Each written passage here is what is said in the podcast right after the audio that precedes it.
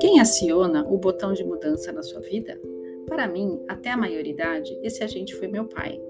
Ao sair de casa com 21 anos, imaginava ter conquistado a minha independência e ter assumido o comando da minha história. Sim, só que não por muito tempo. Até um belo dia, quando eu estava já com mais de 40 anos, três filhas, um casamento tranquilo, lá vem minha mãe de mansinho, suave e gentil, e com uma única pergunta: Bum! Mudou tudo de novo na minha vida. Que poder têm as mães? Que ferramenta mágica de mudança é a pergunta? Tenho uma série de mais de 30 lives sobre isso no meu canal no YouTube. E a pergunta, qual foi essa afinal? A pergunta foi a seguinte: Por que você não faz reiki nela? E eu respondi: Como assim? Eu não sou reikiana. Vou situar um pouco. Estávamos na praia para as festas de final de ano. Minha filha do meio estava cheia de dores estranhas e eu pedi a minha mãe para lhe fazer um benzimento. Na minha família, benzer era algo comum. Entretanto, para minha surpresa, além de não benzer a Maria Clara, sua filhada, minha mãe me devolveu a bola com um sonoro se vira aí. Nessa época, minhas três meninas eram pequenas e desde o nascimento da minha primeira eu tinha parado de trabalhar no mundo corporativo. Essa foi outra mudança das grandes. Ano de 2001, as Torres Gêmeas caindo em Manhattan e eu me mudando para Nova York, deixando um emprego de 10 anos como gerente de marketing na Riachuelo e um ótimo salário. Vida nova, tudo novo, longe de todo mundo. Mas, voltando ao momento da pergunta, o que aconteceu de verdade? Essa pergunta abriu muitas portas na minha vida. Na verdade, me abriu para um novo mundo. Voltando das férias na praia, não descansei enquanto não encontrei um bom curso de reiki. Apesar de parecer óbvio para minha mãe que eu era reikiana, antes daquele dia eu nunca tinha considerado essa hipótese. Eu gostava muito de receber reiki e fazia isso semanalmente com uma terapeuta maravilhosa, Simone Lucena, que foi e ainda é uma grande inspiração e fonte de muito aprendizado para mim. Enfim, fiz o curso de Reiki nível 1, logo o nível 2 e na sequência o 3, sem perder tempo algum. Apaixonei. Comecei a aplicar nas meninas sempre que aparecia algum sintoma e era suave e eficiente. O primeiro adulto fora de casa que atendi foi minha sogra e devo confessar, foi um baita susto. No período de um ano, ela tinha quebrado a costela, o maxilar e o pé. Não lembro se nessa ordem. Eu me ofereci de ir à casa dela para aplicar reiki, com a certeza de que haveria duas possibilidades de resposta.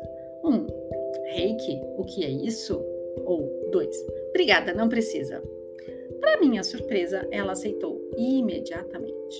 No primeiro atendimento, percebi muitas coisas na casa dela: energias estranhas, interferências e muita informação.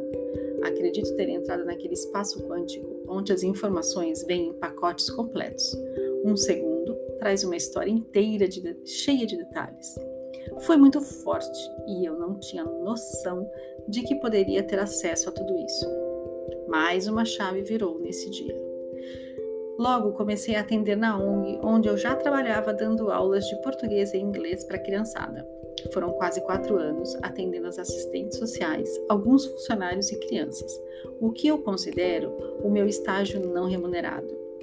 Fui incorporando mais ferramentas à medida que fazia novos cursos e ampliando o potencial de mudança na vida das pessoas. Foram muitos cursos, vários, vários de cura quântica estelar, aromaterapia, cristais, mais recentemente barra de axis.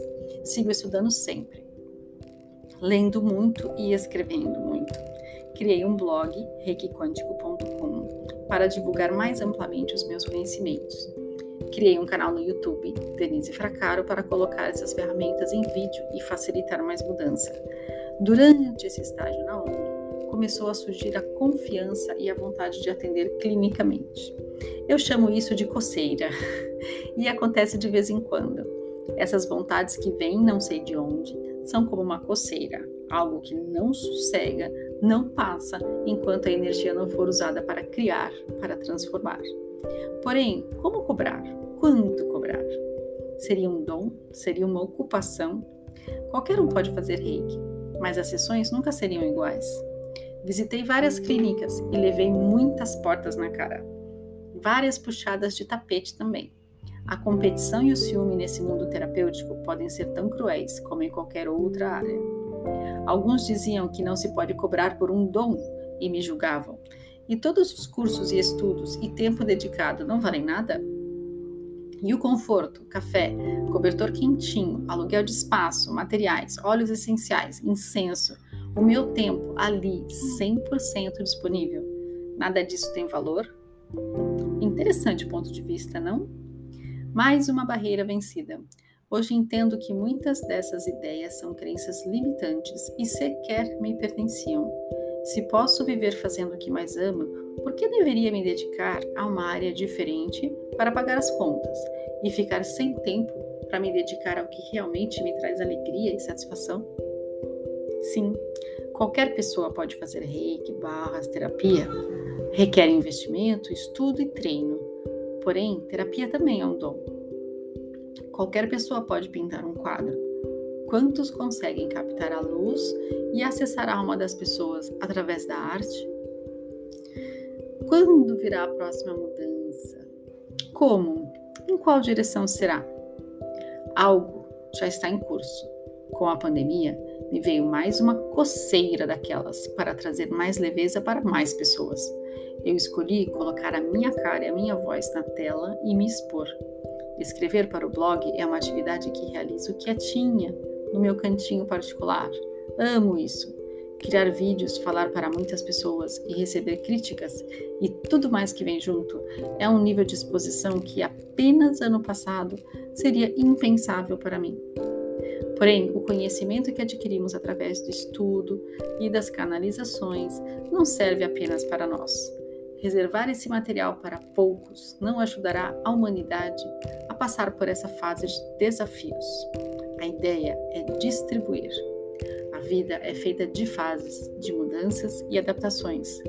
Os sinais vão chegando por entregadores diferentes, e quem tem olhos para ver, quem tem ouvidos para ouvir, saberá o que fazer.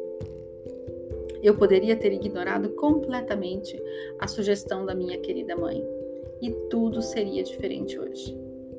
Assim vou seguindo a vida, sigo os sinais, sigo a energia Aonde eu vou chegar? Não tenho a menor ideia.